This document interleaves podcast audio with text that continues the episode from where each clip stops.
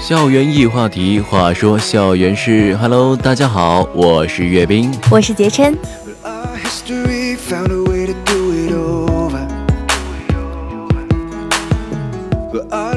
又到了我们校园异话题的时间了。最近有一件事儿啊，杰琛啊，我真的是不吐不快呀。是什么事情啊？哎，前几天我不是和新月几个人嘛，就是去过那个海滨校区那边有个迎新晚会，然后演出节目。嗯，是。结果啊，这个朗诵没朗诵上，头条倒是上了。哦，这个事情我在刷微博朋友圈的时候看到了。哎，这个说的是一件什么事儿呢？就是啊，呃。当时啊，这个晚会已经是接近尾声了，还有两三个节目。结果咱们学校校园十大歌手的前三，哎，这三位一上去，一首萧敬腾的《海芋恋》，让现场下起了倾盆大雨。不得不说，那场面真的是有些震撼啊。哦，你这样说确实是非常震撼。而且你知道吗？这个腾讯新闻居然是这样描述的，他是这么说的啊，他说在九月二十四号的晚八点。广东海洋大学海滨校区的新生好不容易熬过了军训，迎来了迎新晚会。本来是晴天，当台上学生唱起萧敬腾的《海芋恋》时，瞬间就下起了暴雨。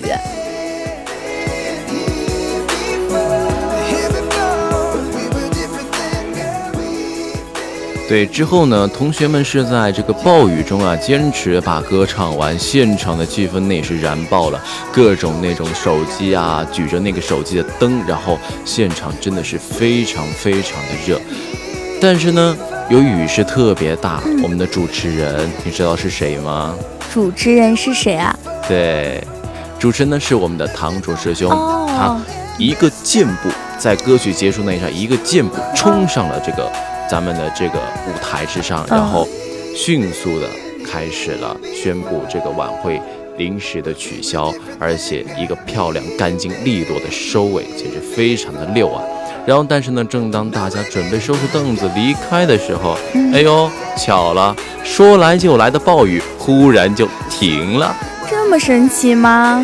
对啊，网友还纷纷调侃说，毕竟是海洋大学，人人都能召唤雨神呐。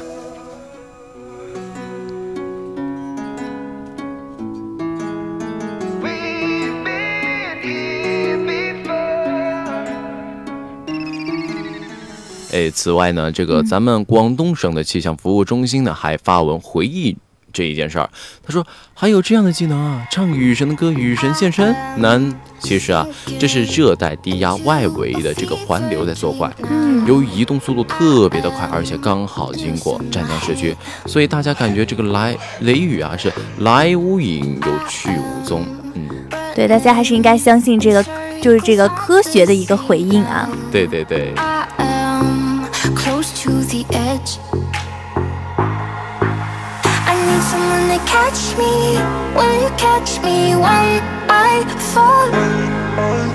I need someone to hold me when you hold me when I'm cold. Hey, you, let me show you something. 哎，杰琛啊，嗯，你知道今天是什么日子吗？今天呀，我知道，今天是我们的小周末。哎。我说的不是这个，嗯，那今天不是什么节假日呀？啊，告诉你吧，嗯，今天啊是咱们学校三大校区新生军训歌咏比赛的日子啊。哦，对对对，我今天晚上要去看一下，那是什么时候去比赛啊？他们啊。他们呢，分别是湖光校区。首先，咱们湖光校区啊，是在今天晚上的七点半；海滨校区呢是四点半，下午四点半，也就是说已经结束了。霞山校区也是也是已经结束了，三在下午三点的时候也结束了。所以呢，咱们就可以今天呢晚上可以去看一下咱们湖光校区的七点半的新生军训歌咏比赛啦。哦，对，我知道他们的比赛地点在哪里啊？就我们的湖光校区的比赛地点呢，就是在东区的运动场。那么在那个已经结束的海滨校区是在田径运动场，霞山校区是在南苑的运动场。哎，这个好像和我们之前这个比赛地点有些不一样啊，有一些不同。对，我们上次是在这个中心广场，对对，中心广场，对对对。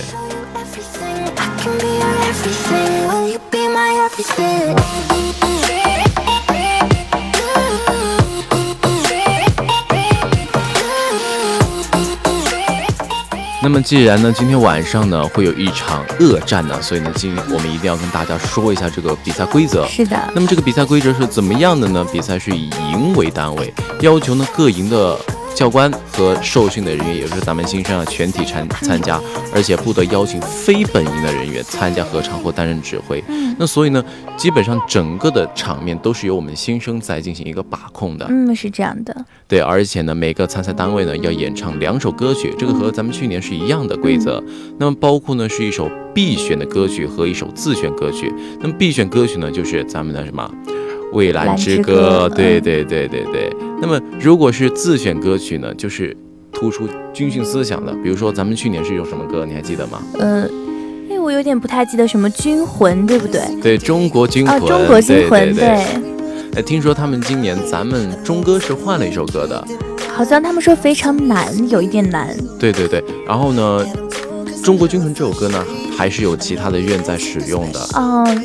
我们想要追求一下就是不一样的歌曲，对。那么它是通过一个，嗯，一个抽签的一个时间啊等等的一个指挥名单一起报上去。那么杰琛，你能够跟我们分享一下这个比赛嘛？咱们一定是会排一个顺序的嘛？嗯，是的。排序肯定要涉及到一个评分标准，你跟大家分享一下吧。对，这个评分标准应该是新生什么的都非常想要了解的。这个评分标准呢，它是采用十分制。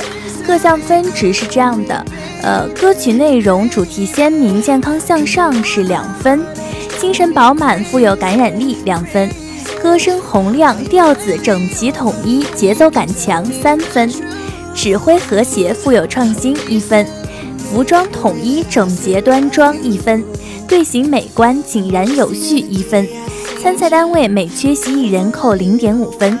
在参赛人数上弄虚作假的单位一律零分。对，所以这个一定是有明确的这个评分标准的。是的啊，咱们今天晚上就期待一下他们的精彩的表演吧。嗯。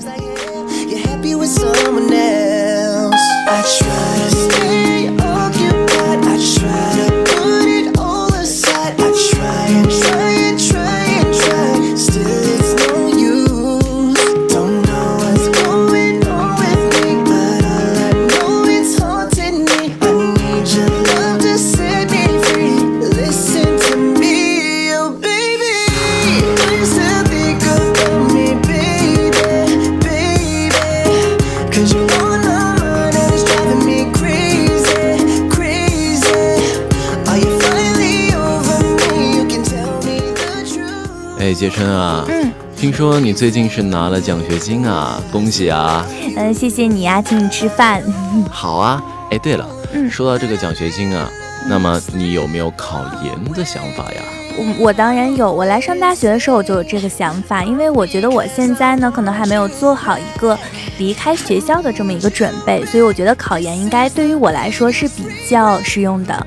啊，那你在考研之后，咱们说的再远一点，嗯，有没有想过去考博士啊？考博士，如果可以的话，我当然想就是尝试一下，成为一个女博士，对不对？嗯。那你对女博士，在你眼里，这个女博士是个什么样的形象？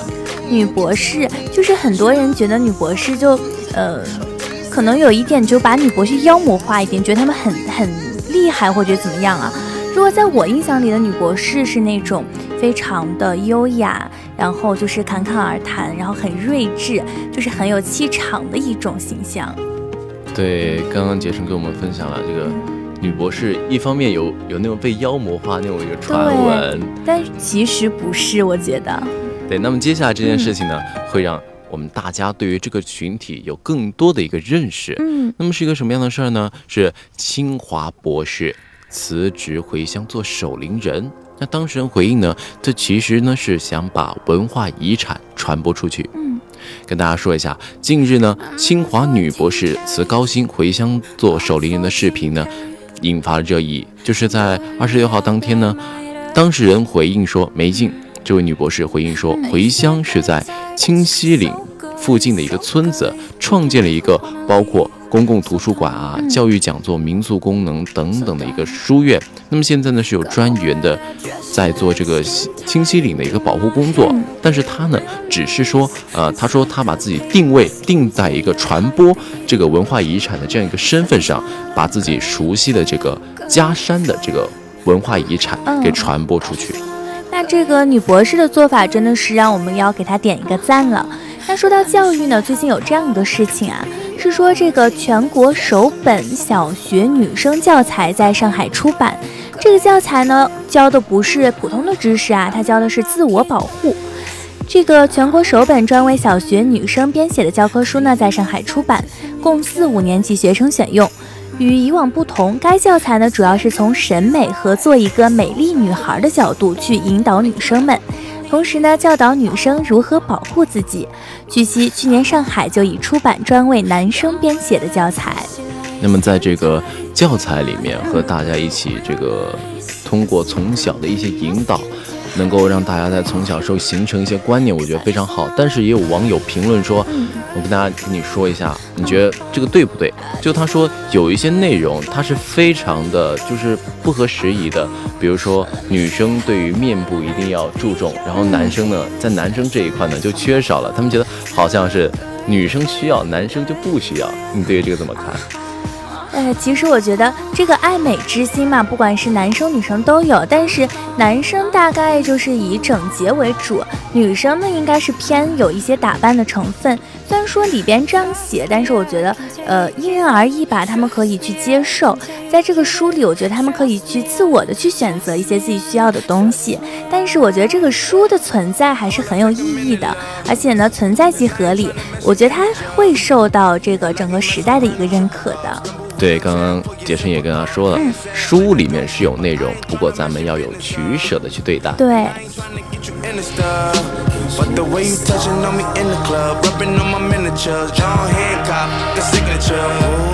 Anytime I hit it, know she finna fall through. And every time we get up, boys end up on the news. Ain't worried about no pressing, ain't worried about the next shake. They love the way you dressing, ain't got up on you. Jackpot, hit the jackpot.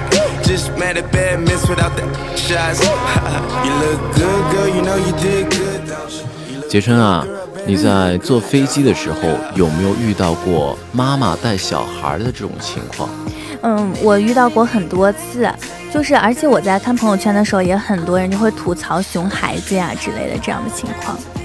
对，那你那个，你身边或者是这些你看到这个经历，说那些妈妈是如何去处理说孩子在飞机上进行这个哭闹啊等等这样一个做法的？嗯，大多数的妈妈就会有一点点情绪上的波动吧，就会说啊，不要不要再吵了啊，就有一些就是，嗯，有一些暴躁的感觉。是这样的。那么接下来这件事儿呢，那就有稍许的不一样了。嗯，在宁波呢，有一位妈妈在给同飞机的乘客，她发耳塞和糖，为什么呢？是因为要她担心孩子哭闹会打扰到同机的一个乘客。嗯，那么昨天呢，宁波飞西安的航班上，一位妈妈给头等舱的其他旅客发了每一份发了一份小礼物，那并附上一片卡片，她说：“我是来自宁波的某某某。”啊，我的一个孩子刚刚是一岁半，那么他说呢，用孩子的口气来说，嗯，说我独自带着我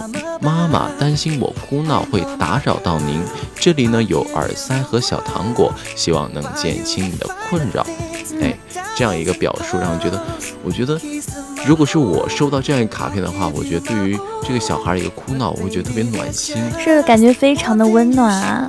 对，而且呢，但是呢，但是其实啊，空姐陈女士说，这个宝宝全程都很乖。哦，这个妈妈的举动让她感到非常的感动哈。对对对，嗯，那么可以说呢，就是说，有的网友评论说，嗯，他说有的。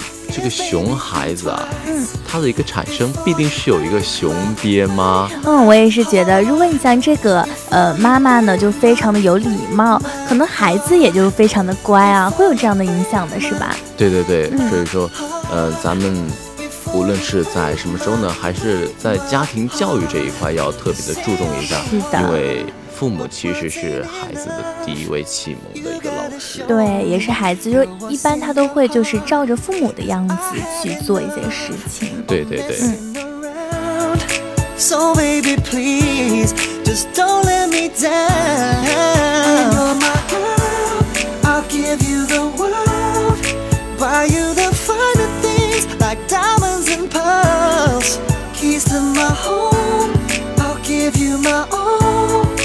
Baby, there's just one thing you should know.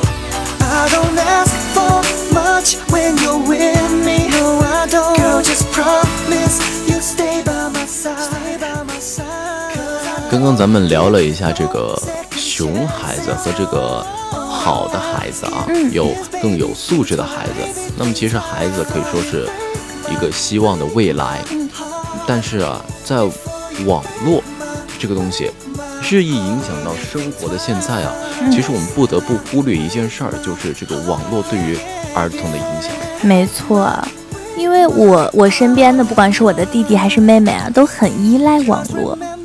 对，像我那个我妹妹的话，她是，呃，在小很小的时候，大概呃四五岁的时候吧，嗯，然后就和呃就接触到这个网络了。因为其实我们在做哥哥的姐姐的时候，其实会不自觉在自己在玩的时候也会。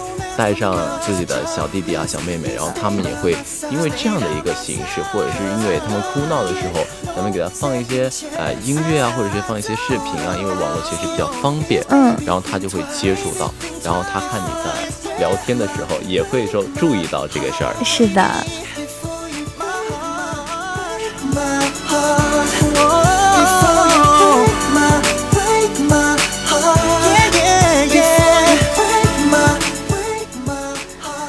是这个网络呢，对孩子来说其实是一把双刃剑。一方面呢，它可以让这个儿童更早的接触到现代人必备的网络知识和技能，为他们打开了非常呃好的一个未知世界的大门。但另一方面呢，就是说他过早的去接触网络，也容易让儿童沉溺在这个网络游戏和虚拟空间里不能自拔，容易对儿童的正常学习和成长造成影响和干扰。你觉得是吗？我觉得是这样的，因为呢，比如说啊，其实又说到我的这个小妹妹了，因为她在学习的时候就会，下课的时候就喜欢玩一款游戏，不知道你肯定听说过啊，《王者荣耀》。对对对，听说过啊。就是在下课之后，她一回到家，第一件事儿呢，呃，就是找我老爸说要手机玩英雄联盟，然后就打开游戏在那里玩。然后有时候叫他吃饭，他说：“哎，别着急，别着急，我打完这一盘。”对，有有有。可以说啊，嗯嗯，最近呢，这个网络对于这个儿童的影响真的是非常非常大。嗯。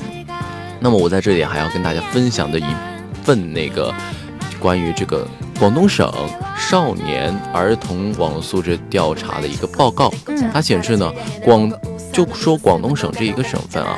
儿童触网出现明显低龄化趋势，超过百分之二十三的学龄前儿童，也就是说三到六岁这个阶段，每天使用网络的时间在三十分钟以上；五岁使用网络时间超过三十分钟的儿童就达到了百分之三十一点九，百分之八点五的七岁儿童开始进行网购了。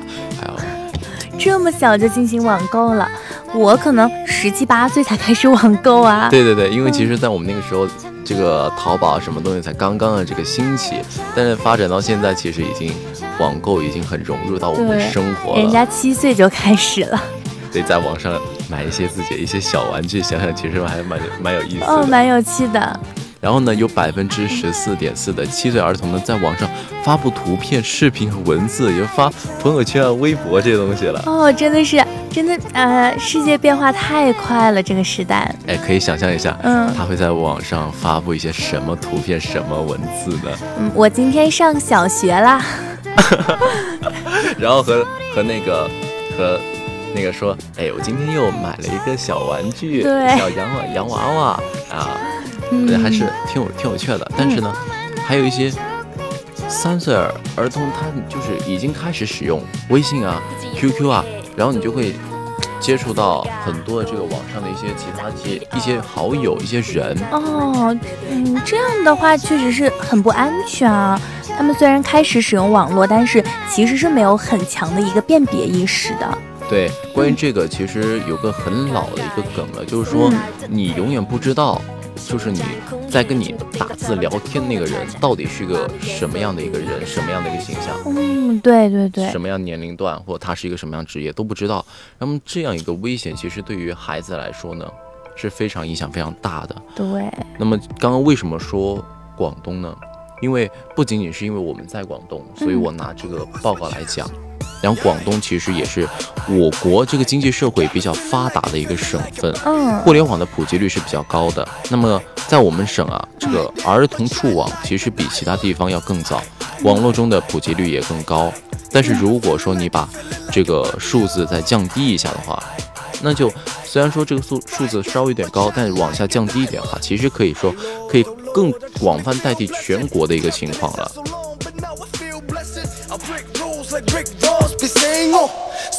Fire like flame tools then burn it all. Money and fame I don't define me. Nobody give a whoop. About the rule that's what I do. The system is a problem it made a new me. The kingdom of freedom nothing bring by me. All they care about is profit not reducing me. Hustle with my crew all day faithfully they try to pull me over for the penalty. They try to kill my vibe now follow me. Team win do it I'ma stay up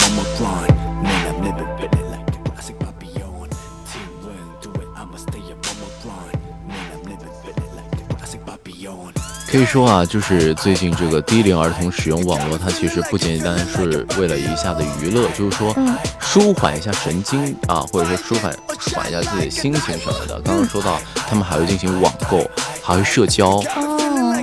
所以呢，在这个样一个网络活性的一个时代，只要是互联网覆盖地方，几乎每个儿童刚一出生就泡在了网络的汪洋大海，可以说这是一个网络的时代呀。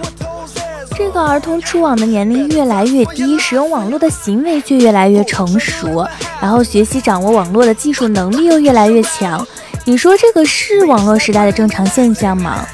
我觉得吧，有一点点说时代发展一些对于儿童的一些监管，我觉得还是存在一个不当。为什么呢？因为家长和教师等等，咱们就是说更老一辈的那些人，他们在网络。呃，行为数字化技能方面，反而是说被儿童给赶超了，就很被动，对吧？对，而被动在监护、引导儿童的网络行为，使这个儿童能够更好的利用网络这一方面呢，就做到一个就没法做到一个特别好的一个帮助了。那么其实还有一点就是染上网瘾。是的，就就不用说他们这个，比如说十岁啊、十四岁的孩子，就是我们其实都有一些不太能控制住自己这样一个使用网络的一个情况，更别说那么小的孩子了。对，所以呢，咱们在防止儿童产生网瘾方面，其实成人是负有不可推卸的责任的，要关注这个问题。对，刚刚说关注这个问题，因为不同的时代嘛，有不一样的一个问题。对。我在前两天看新闻嘛，我看到就是说，很多人就有教育专家就提议说，可不可以就是把孩子的所有学习课程都就都放在网络上去完成。其实这个就也引起了很大的争议。我觉得，嗯，可以说是对于网络，咱们要正确的去看，对对，双刃剑，双刃剑，兴之网络之利，而除之网络之弊。那么随着这个发展，心力这个一定，咱们一定是要有自发性和主动性的，在除弊方面呢，也要有更多的责任感和主动性。那么如果说，咱们作为哥哥姐姐，啊，或是在再往上一点，年龄更大一点，作为父母、教师，在儿童的这个教导方面，如果是疏于管教的话，那么最终如果是说他染上网瘾的这个年龄越低，沉迷。就越深，然后最终戒除网瘾难度就越大。嗯，是的，呃，我就是在我们这个那个城市嘛，就看到很多这个网吧，大多数都是十八岁以下的这个呃少年儿童，而且还有很多少年儿童居然就是两三天的泡在网吧，大人们都找不到他，这样的新闻非常的多。对，在一些方面，嗯。咱们在网吧等等的这个监护上一定要啊、特别到位。哎，是的。说到这个戒网瘾啊，嗯。不知道你有没有听过那个以前就是前段时间传的稍微有点火的一个新闻，就是那个杨永信。嗯，我没有听说过。啊，就是说戒除嗯。网瘾用电击的手法。电击的手法呀。去电击儿童。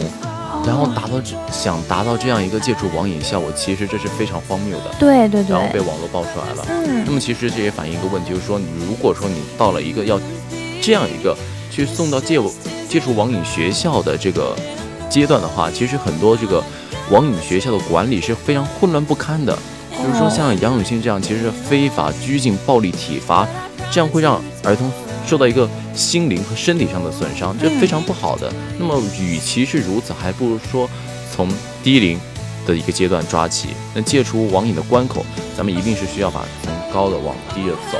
那么尤其是为什么说这个呢？其实咱们身为大哥哥大姐姐，嗯对于不能说，呃，对于自己小弟弟小妹妹的一个教育，全部说交给父母，咱们其实也是可以在从旁进行一些协助的。是的，就像我的弟弟吧，他就非常的爱上网啊，然后我就呃，然后我就跟这个家里人商量说，我说他可以去寄宿学校啊，寄宿学校他也不能玩手机，也不能就是，所以我觉得就其实比一些就是非法的网瘾学校要好一些，起码有专业的老师去管着，比我们就是父母呀、这些，我觉得会好一点。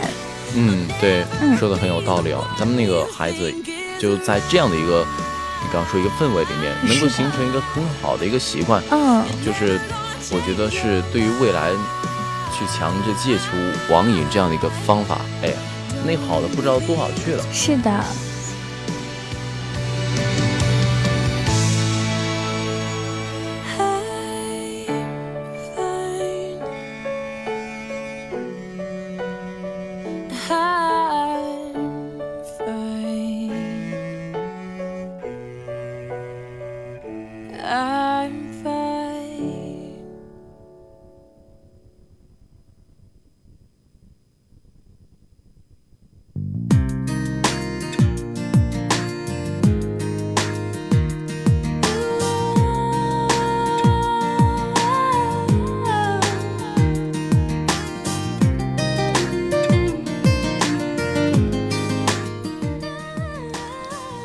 好了，今天我们的节目呢也到了尾声了。明天的节目，我们广播台将继续继续为大家提供进好了，我们今天的一个节目就到这里了。好，我是岳斌，我是杰琛，我们下期再会。接下来，让我们有请我们的一个非常有深度思考能力、一些非常有好听嗓音的锦城，为我们大家带来今天的八九八点歌送祝福，让我们拭耳目以待吧。昨天的你那天再接近，Tell me where did you go？心聲都不可細數。